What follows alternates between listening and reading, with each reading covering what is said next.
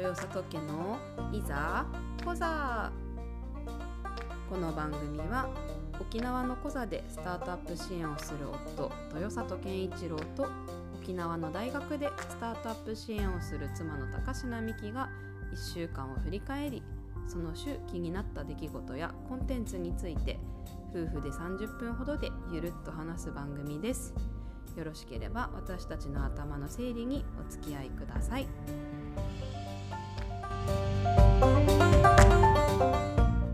こんばんはみきです一位です。はい、ということで、えっ、と、今日から夫婦でポッドキャスト始めてみようということで、一発目、打ち合わせあまりなく取って始めてるわけなんですけれども、まず、そもそもどうして夫婦でポッドキャストをやることになったんでしょうかそうだね。なんか普段いろんなインプットをしている夫婦なので、まあお互いが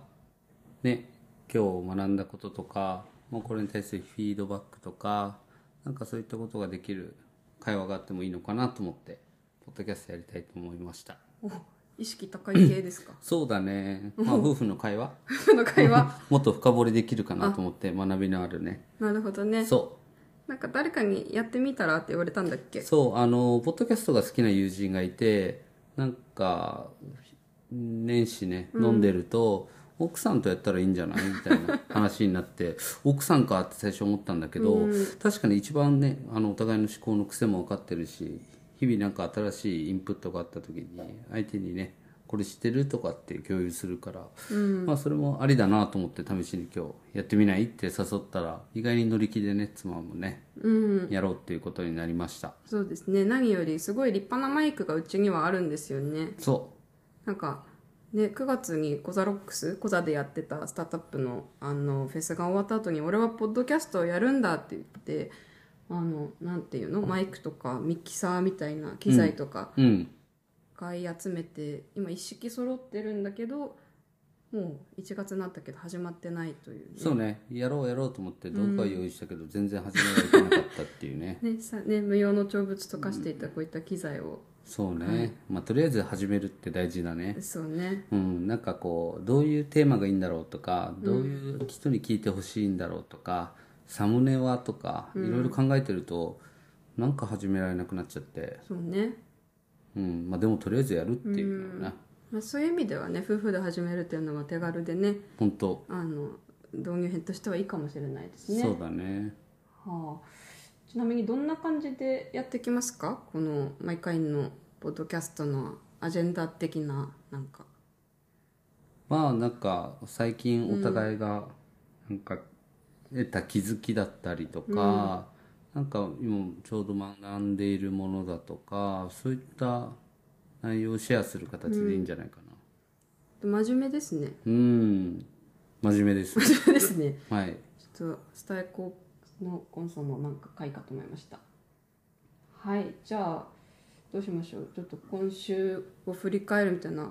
感じで、ちょっと年末年始にどうでしたかみたいな柔らかい話題から行ってみます。そのちょっとそんな真面目そうな本突然出します。アイスブレイクとか、なんかしませ年ん末か。年末年始ねうん、そうちょっと あの今日ねまさに私の実家から帰ってきたばっかりであの実家が神奈川にあるんですけどうんあの飛行機で帰ってきて子供寝かせてすぐやってることがこのポッドキャストの収録っていう感じなんですがどうでしたあの妻の実家ですごくすいや最高だったうんもうねいろんな食べ物が出 てきて食べ物が出てきて子供の面倒を見てもらえてうん最高だったねそうですうねん、体重も増えたと思増えたう。うね、ん。実家最高。うん、一番美味しかった食べ物は何ですか火鍋そう、あの、僕は中国にもいたので、火鍋が大好きなんですよ。で、翌日ね、必ずダメージがあるんですけど、トイレに行きたくなったりとかね。あるんだけど、それでもやめられないのが火鍋だね。うんまあでも実家でもね、食べさせてもらったお寿司とか、うんおせちとか、カニとかねカニとか食べたね。いやすごい贅沢させていただいたね。本当にうねん、最高だった。ごちそうさまでしたごちそうさまでした。はいそんなに今のところ面白い顔してないけれどもじゃあちょっと本題に行きますかはいはいじゃあちょっとこのね年末年始で触れお互い触れたコンテンツみたいなところでなんか良かったのとか気になったのとかあればぜひ教えてくださいそうですね僕は年末年始ねあのファンドに関する本も2冊読むぞっていうことで上下を沖縄から持ってってうんあとなんていう本それはなんだっけな名前あれパワーロあパワーローだ、パワーローっていう本がね、あのベンチャーキャピタリストの本なんだけどすごい分厚い本なんですよ、で半分以上読んでたんだけどまあちょっと一回挫折というかバタ年末バタバタしちゃって読んでなかったので読み切るぞと思ったけど、あの沖縄から持ってってまた持って帰ってきちゃったので、ー通りで荷物が重かったわけですね、そうでその中でももうほぼ、まあ、読み切ったんだけどこの今ですね企業進化を加速するポリネーターの行動原則っていうあの、まあ、有名なベンチャーキャピタリストの中垣さんっていう方が書かれてる本なんですけどもこれスタートアップと伝統企業がどうやってあの、まあ、交わるかみたいな話なんですけど中垣さんこれをポリネーターっていう表現してるんですね。ポリネーターってこう受粉をする運び役ですよね、ミツ企業バチと的なそうスタートアップをつなぐようなことをやる人をポリネーターっていうんですけど、まあ、そういったまあ企業がどういうふうにスタートアップとえ交わっていくべきかでそこからどういう、えー気づきを得るかとか、まあ、そういう行動に関する話も多いし僕は今までまあスタートアップ支援のお仕事させていただいてるんですけどその中で企業さんとの関わりって少なかったんですけど最近まあ仕事でも企業さんってもうどういったことに関心があるのかとか企業事業会社がどういうふうにまあイノベーションを起こしたいのかっていうことを軸に考えたことがなかったので、なんかすごいいいタイミングでこの本を今読んでるんですけど本当に学びの多い本ですね、おすすめです特に事業会社さんに読んでほしい本ですね、なんか読んでて意外だったこととか特にこれは覚えておきたい紹介したいみたいなへえんかいっぱいあるんですけど、まあ、このうんなんていうかこういわゆる事業会社がイノベーションすると、まあ意思決定が遅いとか、あのなかなかその外の情報が入ってこないがゆえにイノベーションができないと、なので、まあ、外部特にまあスタートアップとかと連携をしながらイノベーションを起こしていこうっていう活動がオープンイノベーションなんですけど、なんか基本的にみんなオープンにいろんな、まあ、出入りができるような状態であればオープンイノベーションって起こせるんじゃんって思ってるんだけど、まあ決してそうではないっていうようなことをあのこの本にも書かれてるんだけど特に面白いなと思ったのがこの、まあ、飛行機があの5,000万人のユーザーを使うまでにかかった時間が60年、でポケモン GO はたったの2週間足らずで、あの5,000万ユーザーの人が使ったと、つまり今現代はそれだけのまあ例えばインターネットだとサーバーもクラウドで用意ができるしパソコンだって安くなってるし、あらゆるもののインフラが整ってインターネットの力で、まあ、瞬時にそれだけのユーザーの人に、えープロダクト製品を広めることができるっていう話なんですね。なのでもう一個はこう大企業とかが100億円を使ってイノベーションを起こすための活動ってできるんだけど、今それだけの資金ってスタートアップも集められたりするじゃないですか、その時にじゃあどっちが早く成果を出せるかって言って言った時、まあ、やっぱりスタートアップの方が、あの組織も柔軟だし、まあ、意思決定も早いのでそれだけあの破壊力があるんだっていうようなことを説明してるんですけど、まあやっぱりそうだよなとやっぱ大企業って何でも揃ってるけどこれ意思決定と柔軟性と、まあ、資金力だけではないものってスタートアップと差があるのでこの辺の、まあ、今の広がり方っていうのは確かに時代が違うよなっていうのは気づきとしてありましたね。なんかよく読んだばっかりの本でそんだけまとまっていっぱい喋れますねあそうなんです、でもね多分ねなんかキーワードが入ってこればもっと話せるから、こういうポッドキャストの場とかでちあょっとインプットしたものを自分の言葉で喋ってものにするみたいなことは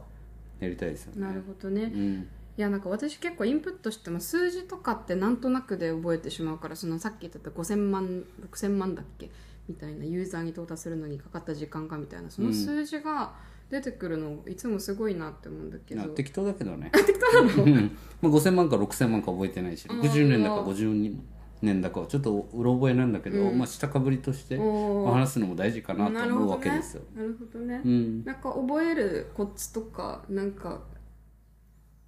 癖とん癖というかなんかティップスはありますか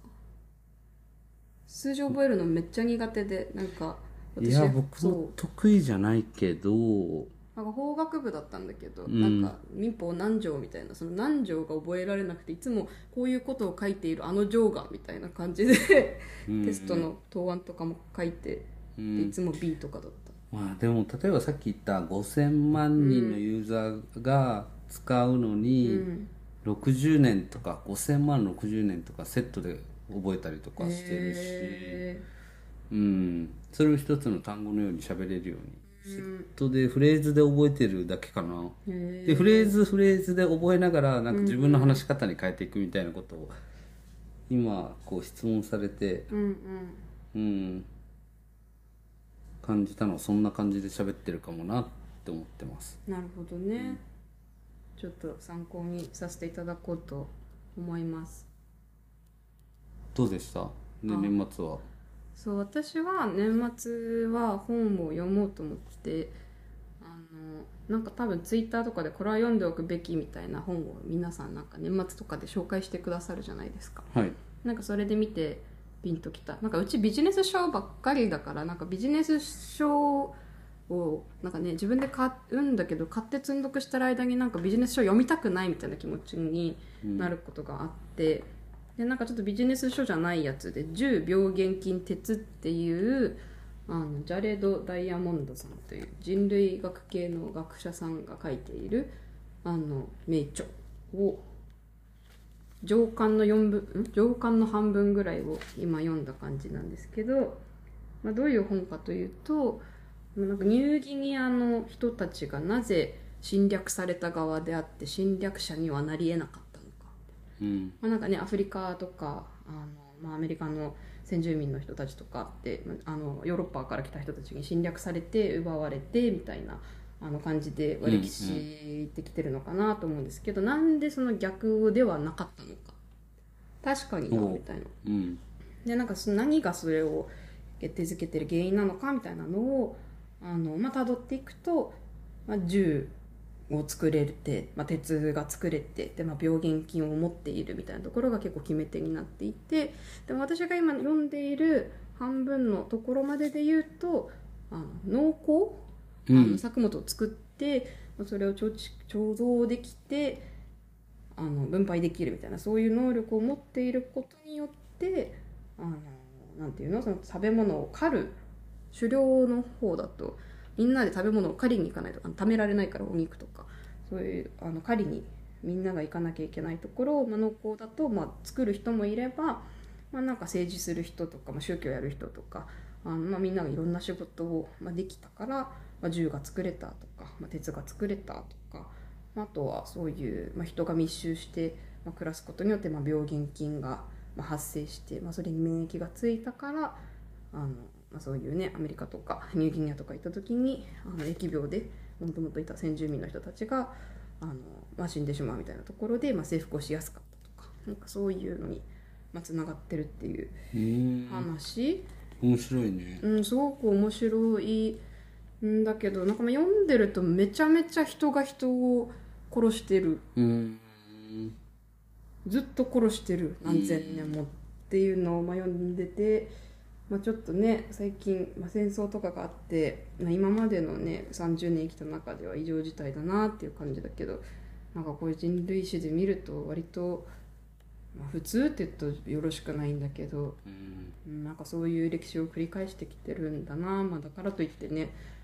それでいいというわけではないんだけどうんみたいなちょっといろいろ考えさせられてうんるような感じの本ですねでもすごないるほど今の時代をある種メタ認知する上でいい学びになりそうだなというのでちょっと続けて読んでいきたいなとうん思ってます。まあやっぱりそのうん、僕古典ラジオ好きなんだけど、うんね、古典ラジオの深井さんがおっしゃってたのがこう歴史を知らないと現在がわからないっうんうんていう話をよくするんだけど本当にそうだなと思うことが多いですね今僕らが生きてる時代はどういった時代なのかっていうのをこのやっぱり歴史がわかんないと相対的にわかんないですよねそうだよね、うんなんかめっちゃ敬語ですねなあなんかねポッドキャストから敬語になるねこれねなんだろうねそうだよねでもなんかラジオの DJ パーソナリティの人ってそんなに敬語使わないんじゃん、そうだよなどうかな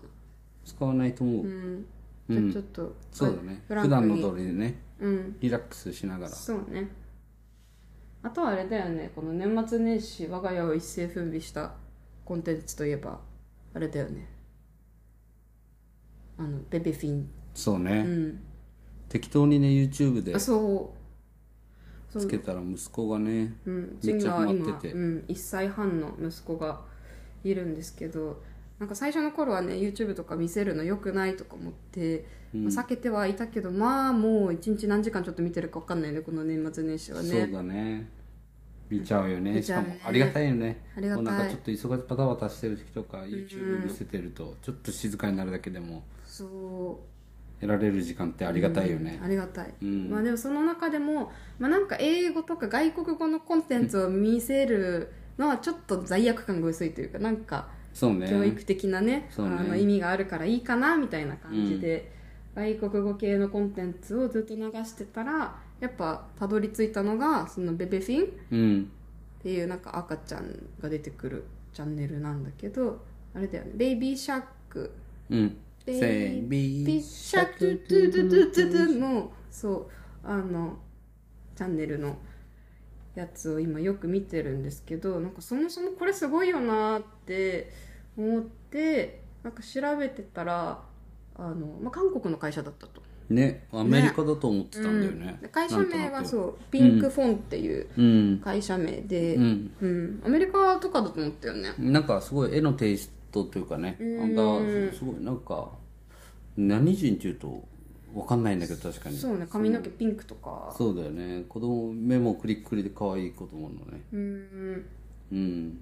そうでまあちょっと今日ここで話そうと思って、今ウィキペディアをめっちゃ読んで詳しいから何でも聞いて、あそうね、あのそうアメリカのだと思ったら実は韓国のらしいよって言ったことから、え韓国と思ってうん、でしかもすチャンネル登録者数何人だっけ、 7190万人やば再生回数合計今何回だと思う10億 ?410 億回再生そのまあいっぱいチャンネルがあるから、まあ、メインのそのピンクフォンの、ゆ英語版の YouTube チャンネルだけで7190万登録で今400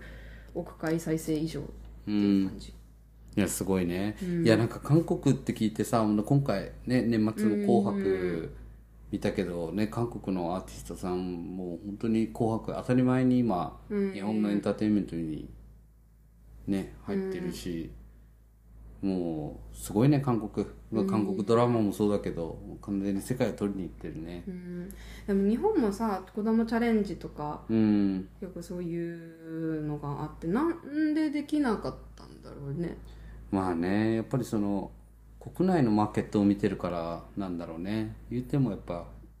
1.2億人うんいる国だから、まずは国内をちゃんと取るっていうところで、うん日本人をターゲットにしすぎてやっぱ国内でうんだけでねあのマーケットが止まってしまうっていうことあるから、やっぱ広がらないんだろうね。そうねうんちなみにそのピンクフォンっていう会社はもともと2010年に創業していてうんで最初はスマートスタディっていう会社名だったんですね、えースタートアップうんまあ、スタートアップ、まあ、ちょっと調べたけどなんか上場とかはしてなさそうえーそうだからなんかスタートアップっていうのかちょっとわからないけど、まあ、多分急成長はしているうん会社でうんであの3人創業者がいるんだけどうんキムさんパクさんリーさん、おうんもうどこにでもいそうな韓国う人のん、失礼だけど、まあ本当にそうだよね、うんまあ、でキムさんがあのおいサムスンパブリッシングカンパニーの長男なんだってっえサムスンの一族なのて思うじゃんうんサムスングループとは関係がないらしいんだけど、うんあのまあその一族経営しているそういう出版会社であのまあ長男で、まあ、そこのビジネスとかもやってたりとかしたらしいんだけど、うんえーとまあ、ゲーム会社のネクソンとかハンゲームとか NHN とかで、まあ、ゲームの開発とかプロジェクトマネジメントやっていて、はいはいでそこで知り合ったあのもう2人の創業者と作った会社っていうことらしく、でまあ、親会社は上場しててあの、ね、ブルームバーグとかで株価とか見れるんだけど、うんピンクフォンはちょっと見つからないうんいやすごいよね、うんあの絵の、まあ、アニメーションもそうなんだけどやっぱなんかなんかコンテンツ的にも面白いしねすごいリズムもいいし、なんかが見てなくても子供が見てるだけでこう耳に残ってて、うん口ずさんでしまうようなリねズム感とかすごいよね、そうでもなんか実家であのさ「ベイビーシャーク」かけてたらうちのあの親が「あこれ聞いたことあるな」みたいなことを言ってうてん、そうだよね、うん、でも調べたら確か昔からある童謡みたいであそれをポップにしてんだあそうそれは k p o p 風にちょっと、ね、子供の童謡ってゆっくりなのが多いからそれをあー k p o p っぽくあのペースを早めてっなるほど、ていうのであの大ブレイク、うんねでまあ、世界的になんかインドネシアとかフィリピンとかそっちのアジアから、うんあのまず人気に火がついてっていうことで、まあ、大体調べたら2017年とか2018年に検索数とかバーン伸びてて、えうんまあ、日本はちょっと遅れて、あのうん2022年ぐらいにもう大爆発。めっちゃ YouTube のね、うんあのおすすめに出てくるもんうね、んなんかね TikTok とかそういうのでなんかバズったりしてたのかもああそねの可能性あるね、うんへそうなんか自分たちがね子供ができるまではこんなコンテンツってえう触れるん機会がなかったから、うん新しいものに感じてたけど、うんまあでもちょうどそのね子供が2022年生まれたタイミングで爆伸びしてるから、うんタイミング的には近かったのかもね。いやすごいねなんか子供のさ、こういう YouTube って同じやつをずっとリピートして見るじゃない、かかなり見るしうん記憶に残るしね、ねいやすえごい、いやーすごいと思いました、うん、ちなみに2023年1月になんかプレスリリースが出てて、うん中国香港台湾の中華圏市場への本格産業開始で概念マーケット中国香港台湾うでん14億人うんはいるし、まあ、もちろんシンガポールマレーシア、うんタイインドネシアにいる歌人、うんうん中華系の同じあのマンダリンを話す中華圏のね、うん人たちも浸透すごいよねそうねいやすごいなあね今でもね中国語のチャンネルとか、うんえー、とスペイン語とふスペイン語とロシア語あと中うんとかその何言語かあるんだけどまだ本格産業前っていうことだったんだねねえだからまだまだ伸びるのかなうんちょっとねなんか親会社の株価とかは見てたらいつかな去年一昨年ぐらいにガーンって上がってもうそこからは落ち着いてはいるんだけど、うんうんまあ、でも着実に台湾とかではテーマパークのポップアップとかもやったりするみたいやばすごい、うんまあ、人気出そうだよねちょっと人気出今親そうしみを感じるからうん行きたいもんねちょっとね買っちゃうよねぬいぐるみとかねいやすごいねこうやって YouTube でたくさんの人にまずはリーチしてね、でその後 IP で何でもできるからね、うーんね、ビジネスモデルはやっぱ広告になるのそんな再生数とかあーでなんか半分がそういう YouTube の広告収入とかあでもちょっと前なんかねネットフリあれえっとニュースピックスで12年前に記事出ててそれ読んで書いてあった時点で言うと、うん半分ぐらいが YouTube の広告とかあとネットフリックスにアニメを下ろすみたいなそこの収益でもう半分はあのキャラクターでのライセンシングのはい IP 使ったビジネスっていうことみたい、へえいやすごいね、うんねいやなんかこれはまあもちろんそのコンテンツとしてのねあのクオリティも高いと思うんだけど、最初からやっぱりこの韓国以外のマーケットを取りに行くために、うんうん、そういうコンテンツを作ったっていうのは大きいよね、うんうわすごい韓国なんか日本もね、うんまあ、日本の中だけどある程度市場がサイズ感があるっていうのはあるけどなんか最初から海外みたいにうんコンテンツで、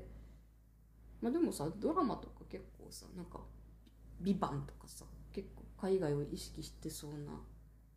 ええ違そうだってなんだっけあのなんだっけあのスパイの別班別班別班とかもうん完全に日本だよねそうだよな半沢直樹だったもんな、めうっんちゃ面白かったけどうんそうかねやっぱ海外うん最初から海外ね k p o p のアイドルもそうだしドラマもそうだし、うん韓国の最初から海外みたいなのはねみんなアメリカ留学とか海外のね留学にもうんだんお父さんを韓国に置いてお母さんと子供だけでね海外留学行ったりとかもするしねでやっぱりそのあれだろうね、まあ、韓国ってまあ本当に外から見た勝手なイメージだけど、競争もかなり、うんねひやっぱりこういろんなものを比較しながら競争して生きていく社会なのかなっていうイメージが強くて、まあ、そういった環境がねまた他の人との差別化とかうんを作り出してるのかもしれないよね。うんうんね、k p o p なんかまさにそんな感じだと思うし、ドラマとかもね、うんうんまあ、韓国ドラマ特有の展開とかもありそうだけどう、んやっぱ面白いよね、そうだね、うんなんかこの間、まあ、チェジュ島でスタートアップ支援してるあの会社団体からとお会いすることもあったけど、うんあのね、チェジュ島って、まあ、沖縄みたいというと、まあ、沖縄よりはもうちょっと規模大きいのかもしれないけど、うんからもう、ね、この数年で IPO するスタートアップ出てたりみたいな。そうだよねまあなんかススタートアップを支援をするうん組織をですねアクセラレーターとか、まあ、事業を加速するアクセルを踏むとかね、アクセラレーターっていうんだけど支援機関がなスパークラボっていうところが韓国の支援機関なんだけど、そこもシンガポールかどっかでスパック上場っていう、まあ、特殊な上場をしたんですけど、うんうんあんまりなんかこういう支援機関で上場するとかさらにグロースさせますということをマーケットに対して、まあ、宣言するようなものなんでうんなんかそういった上場するところも韓国から出てきてびっくりしましたね。うん、ねまあ、k p o p のアイドルとかドラマはね日々摂取しているけどやっぱそういうスタートアップとかビジネス面でも今後学ぶところって多そうですね。そうだねやっぱりあの日本のマーケットだけ見てると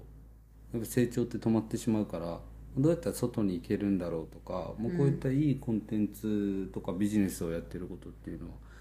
のは学ばなきゃいけないよね。うん、はい、ということで、まあ、そろそろ30分になるから一旦今日はこんな感じで、そうだね、そんな感じではい、これからもゆるっとゆるっとインプットしたこととかシェアできるといいね。そうですねはい、なんか私も敬語に戻ってしまいましたけどはいちょっとこれから頑張っていきましょはい、う。はいありがとうござあいりがまとしうた。ございました。はい。